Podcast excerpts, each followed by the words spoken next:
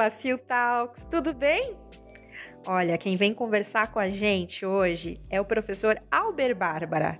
Ele é especialista em plantodontia na Universidade de Gama Filho, mestre em dentística na Universidade do Estado do Rio de Janeiro, professor e coordenador do curso de atualização em cirurgia avançada no INCO 25, professor e coordenador do curso de especialização em plantodontia também no INCO 25. Seja bem-vindo, professor. Muito obrigado, Léo. Obrigado, Tayane, Nara. É um prazer estar aqui com vocês, participando desse, desse bate-papo.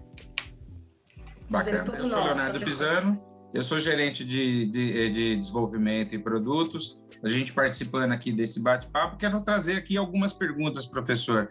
Nós vimos aqui bastante né, dessa regeneração, novas técnicas, bios, biomateriais, elevação com membrana, sem membrana. Você é um dos dos que mais fala sobre o tecido mole, além da regeneração. A gente olha muito para a regeneração, a gente fala de tecido mole, e você fala muito desse ganho, né? Para preservar o tecido, para você aplicar uma membrana. O que, que você tem para trazer para a gente? É, esse, essa é uma pergunta muito, muito boa, sabe, Léo? Porque, porque quando se fala em regeneração óssea guiada, né, a primeira coisa que vem na cabeça é o ganho ósseo. E, de fato, a, a técnica é essa, né? A geração para você ganhar, é, conseguir ganhar osso suficiente para colocar os implantes. Mas tem um detalhe da questão da importância do tecido mole. Durante muito tempo, eu achava que era importante avaliar a qualidade do tecido mole antes da regeneração assagueada. Ainda acho que isso é importante, mas não para trabalhar o tecido mole para a regeneração assagueada. É, hoje em dia, eu não faço mais encher tecido mole antes da regeneração óssea guiada. E antes eu fazia. E por que, que eu não faço mais? Porque toda vez que você faz algum tipo de encher tecido mole, é, você melhora a qualidade do tecido, mas para a regeneração óssea guiada, você tem, você, ganha, você tem uma dificuldade que é na elasticidade dos tecidos. Porque sempre que você bota um enxerto conjuntivo ou um enxerto livre, o tecido fica mais fibroso e perde elasticidade. E é o que, que você não quer para a regeneração guiada. Então, a, a importância que eu dou hoje de melhorar a qualidade do tecido é pós a regeneração óssea guiada. Aí sim, né? Porque nós sabemos que, que a, o remodelamento ósseo ele é, ele é altamente influenciado pela espessura da fibra mucosa e a presença ou não de, de, de mucosa queratinizada. Então tem essa diferença do que eu fazia é o que a gente vê bastante, né? Porque assim, é uma sempre dúvida, é a exposição do biomaterial, a abertura, se eu tenho ou não tecido para o fechamento, as tecnologias de uma membrana de PTFE, a proteção, quando expõe, o que fazer ou, ou não fazer também, né? Para esse tecido, eu acho que envolve tudo isso, né? Como você mesmo falou, a gente olha muito para o osso, né? E a gente está esquecendo de algumas vertentes. Às vezes, dependendo do que você tem de ganho inicial, é melhor você condicionar depois. Eu acho bem bacana essa observação. O que, o que eu observo, Léo, antes de fazer minha, minha, minha ROG, é olhar a qualidade de tecido mole é, no sentido de, de, de avaliar o meu grau de dificuldade que eu vou ter no avanço coronário dos retalhos. Por exemplo, quando, quando eu pego um paciente que tem um fracasso de uma regeneração óssea guiada ou de qualquer outro enxerto, esse periósteo já está fibrosado, né? A literatura fala do periósteo cicatrizado.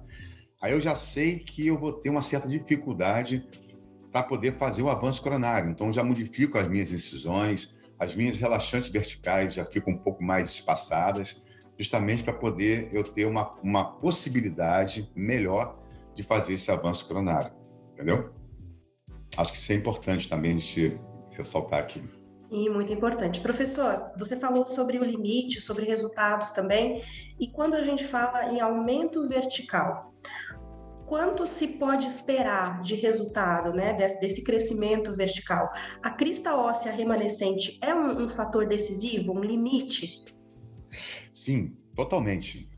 É, o limite ele está é, relacionado ao pico ósseo adjacente em relação à base do defeito.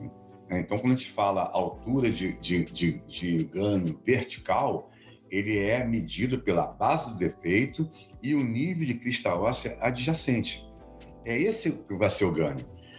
Uma vez eu tendo o pico coronário é, do, da, das cristas ósseas adjacentes, É, pode ser de 5, 6, 7, 8. É claro que quanto maior o defeito, mais complexo é o, é o ganho. Mas, a princípio, o limite ele é dado pelo nível de cristal ácido adjacente, sem dúvida. Entendi. Então, um ponto a ser estudado é o quanto eu tenho de, de pica ósseo, pico ósseo Exatamente. É, adjacente. Então, isso vai determinar, muitas vezes, o meu limite do meu resultado.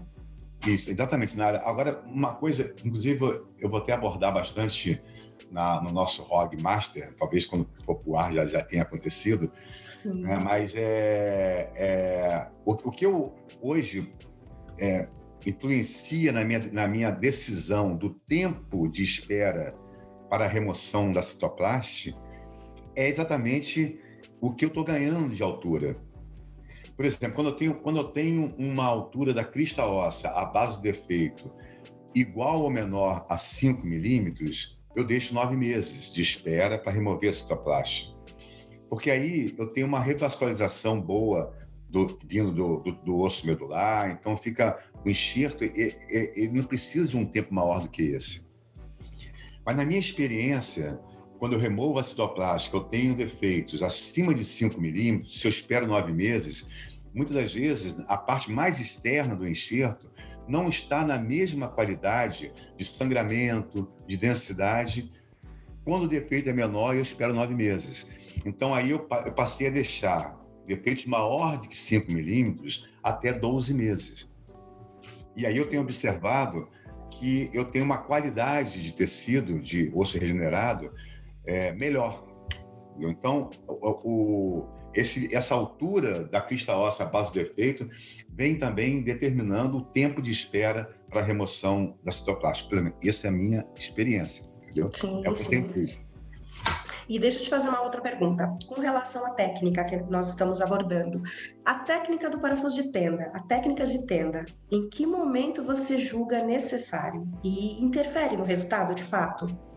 É, olha, é, isso, é, isso é, é, é, engraçado, porque eu comecei a fazer ROG em 95. 1995 comecei a fazer ROG. E, e, com os trabalhos que tinha na época do Simeon, né, e depois veio o trabalho do Tinte. E, e nessa época, a gente fazia aumento vertical simultaneamente com os implantes. Então, se eu tinha lá uma altura de rebordo, vamos imaginar a posterior de mandíbula, é, se eu tinha uma altura de rebordo, crista do rebordo ao canal mandibular de 5 milímetros, eu botava um implante de 10, de 11, e deixava ele para fora, porque ele, ele funcionava como uma tenda. E depois de um tempo, a gente começou a fazer os parafusos de tenda também. E eu trabalhei muito tempo para parafusos de tenda. Hoje eu não faço mais, não faço nenhum implante simultaneamente, nem uso mais os parafusos de tenda. Por dois motivos. Primeiro, talvez esse seja o mais importante, é que a minha complicação maior hoje é a infecção pós-operatória. Eu tenho aí em torno aí de 5% de infecção pós-operatória, de 3 a 5% uhum. de infecção pós-operatória. E, e, desses, desses 3 a 5%, 90% é de baixa intensidade. São, não chega a ser um edema e infecção grande. Mas eu tenho esse problema. Então aí quando eu tenho mais, quanto mais dispositivo eu tiver, seja implante ou seja tenda, eu tenho um risco maior de contaminação. Contribui mais para esse processo, né? É, porque a infecção, se você. A infecção de baixa intensidade, se você agir rápido, você consegue preservar ainda 60% a 70% do enxerto. Agora, se eu tenho lá o implante ou parafuso de tenda, eu não tenho garantia se houve contaminação desse parafuso para a parte mais, mais interna do enxerto ou não. E quando eu boto, eu tenho, aí eu tenho mais perda. Então, por isso, esse é o primeiro motivo, e talvez o mais importante, de eu ter, de eu ter parado de usar os parafusos de tenda. O outro motivo é que eu acredito muito na, na, no reforço titânio da membrana, no sentido de manter o espaço, entendeu?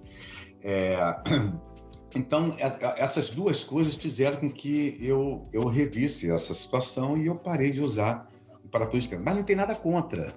Isso, isso é uma questão só de detalhe é, da técnica. Quem usa tá feliz, ótimo. É o que você mais pegou, né? Você já pegou, é, já concluiu, você colocou na sua técnica, né? Exatamente, Léo. E tem outra, não prejudica em nada a reconstrução, a generação.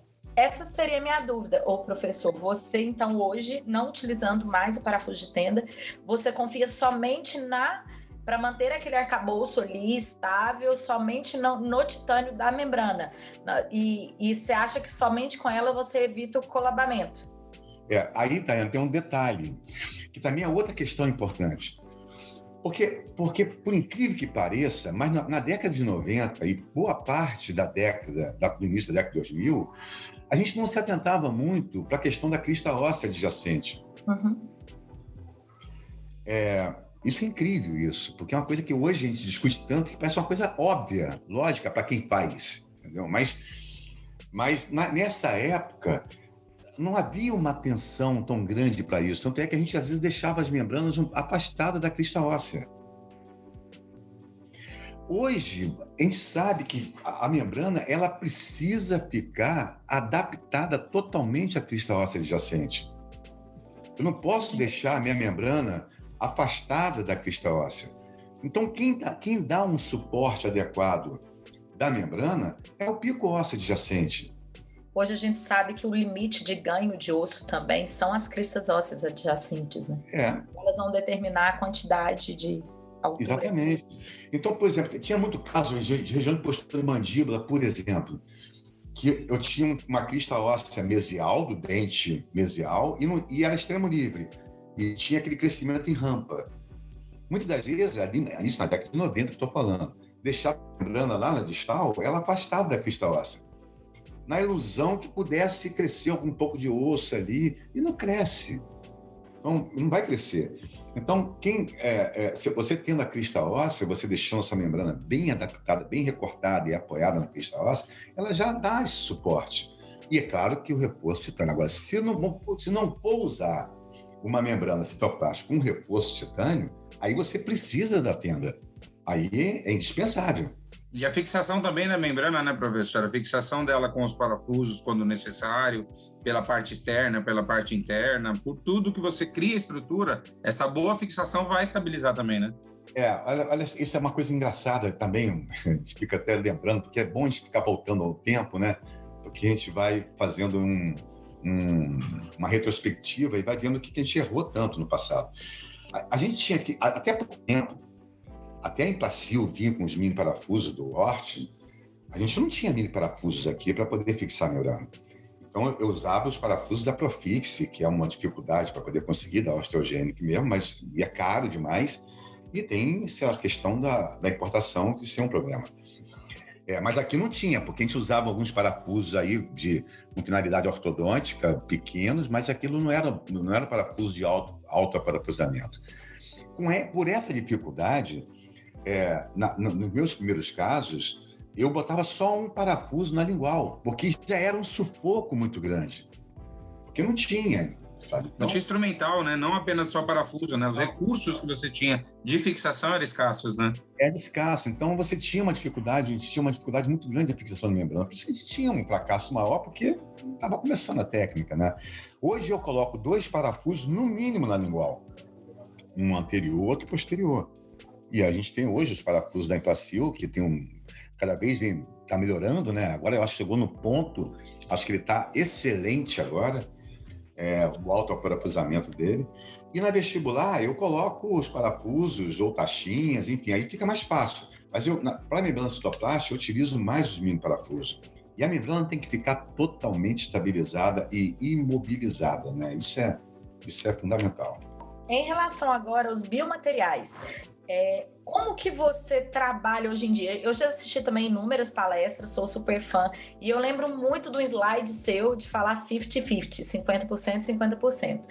É, você ainda continua nessa proporção, associando a PRF, não associando a PRF? Como você está trabalhando esse biomaterial hoje?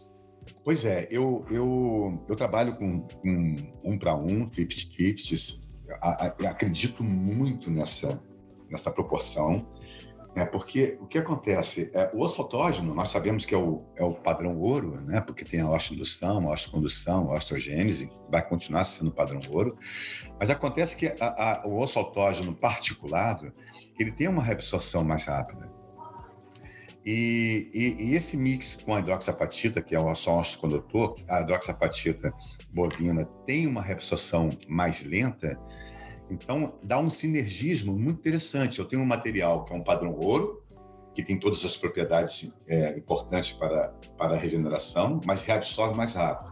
E eu tenho outro material que tem uma absorção mais lenta, o que vai ajudar na manutenção do espaço, né? que, é, que é fundamental.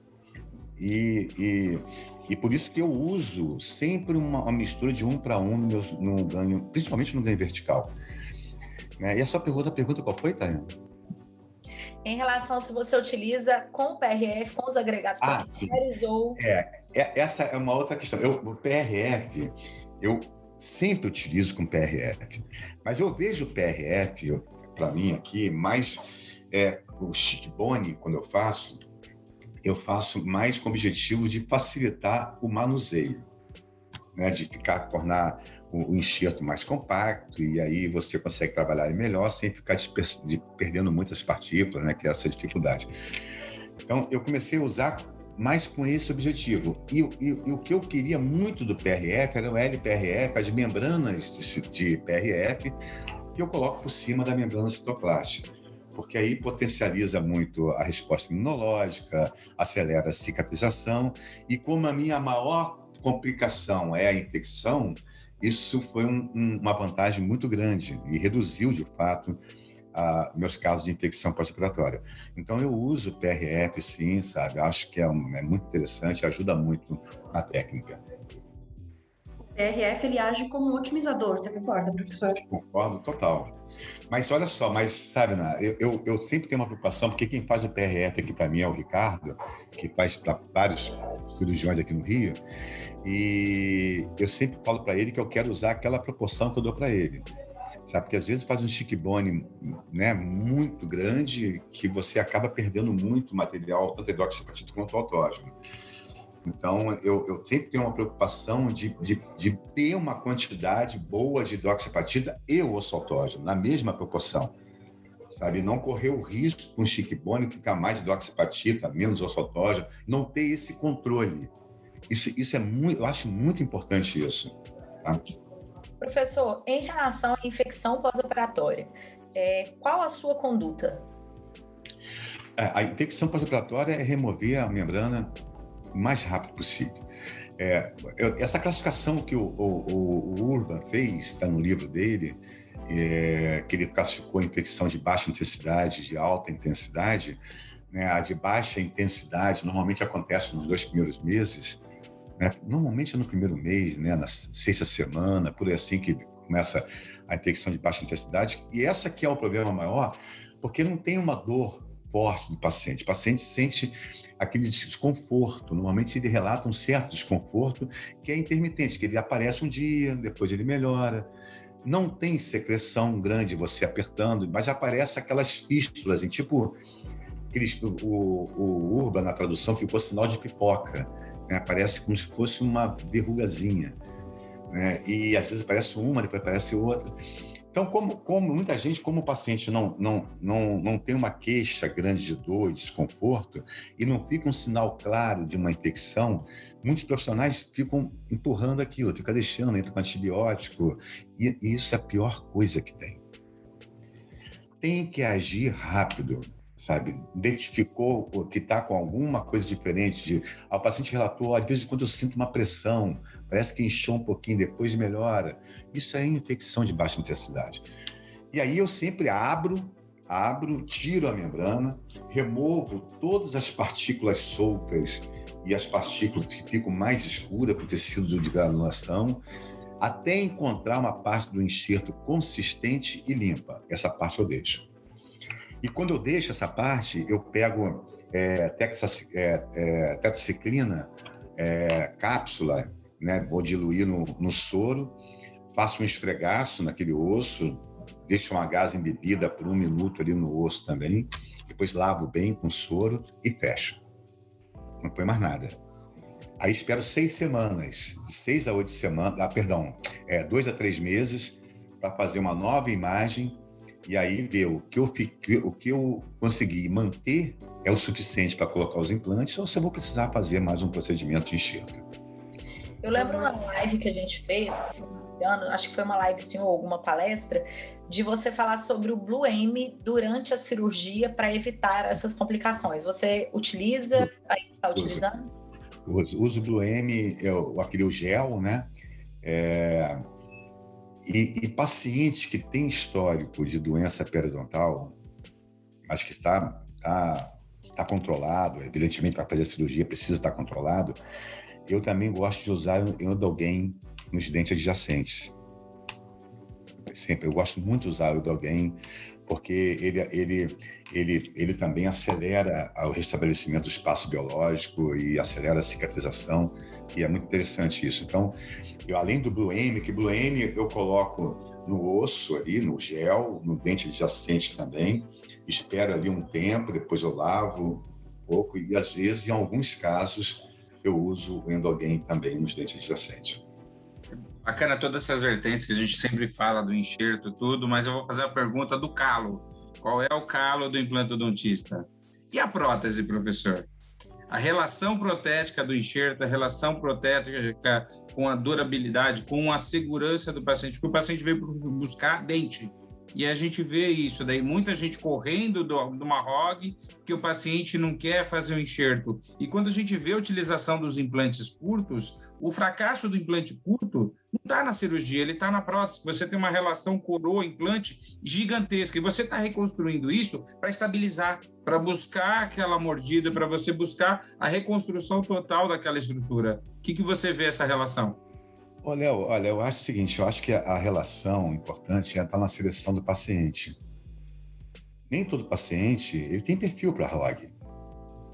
Né? Eu sempre coloco que o, o, paciente que tem um bom perfil para ROG é aquele paciente que tem um bom padrão periodontal, uma, uma estética rosa ali presente, mas por algum motivo ele perdeu os dentes e junto com os dentes perdeu, teve uma perda significativa de osso e tecido mole. Então, esse paciente tem que estar muito satisfeito com a prótese que ele está usando, esteticamente, ou com a PPR. Né? Imagina um paciente extremo livre de mandíbula usando uma PPR. Então, é, é, aí esse paciente tem que. A, a seleção do paciente é extremamente importante.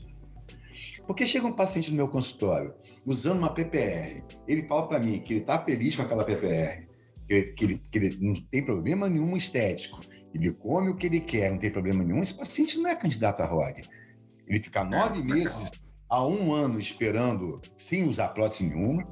Depois, provavelmente, vai ter que fazer mais enxerto tecido mole para poder ganhar mucosa queratinizada. Para um, um, paciente que não, que não tem peso nenhum para ele a, a, o trabalho que ele está usando.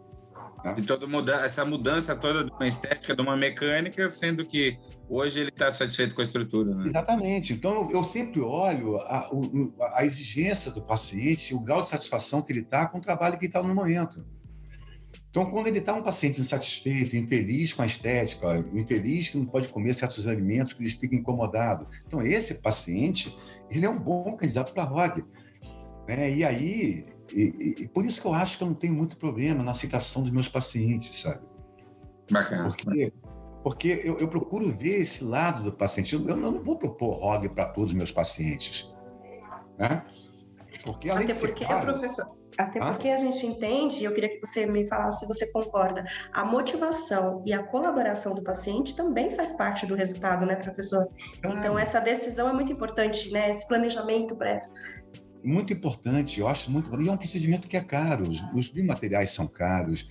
É caro porque também o nosso tempo clínico é muito grande nesses procedimentos, né? a responsabilidade que nós temos, e além disso, o, o tempo clínico. É, então você precisa estar, sabe, as coisas têm que estar muito bem dos dois lados, paciente e do lado Sim. profissional. Professor Albert, uma aula fantástica. Nós te agradecemos muito por esse tempo em que você é, voou para a gente, né? Tempo é uma coisa que a gente ganha e nós ganhamos hoje um tempo de qualidade. com essa. Eu tenho certeza que os nossos ouvintes nesse momento estão com um caderninho anotando várias dicas, assim como nós ficamos aqui durante a gravação. Mas já Quero acabou? Ah, é uma pena, já mas acabou. já acabou. É, é um tempo Olha, isso é que nem jogo do Flamengo, sabe? O jogo do Flamengo passa assim 10 minutos. É tão bom, é tão bom. As coisas boas passam rápido, né?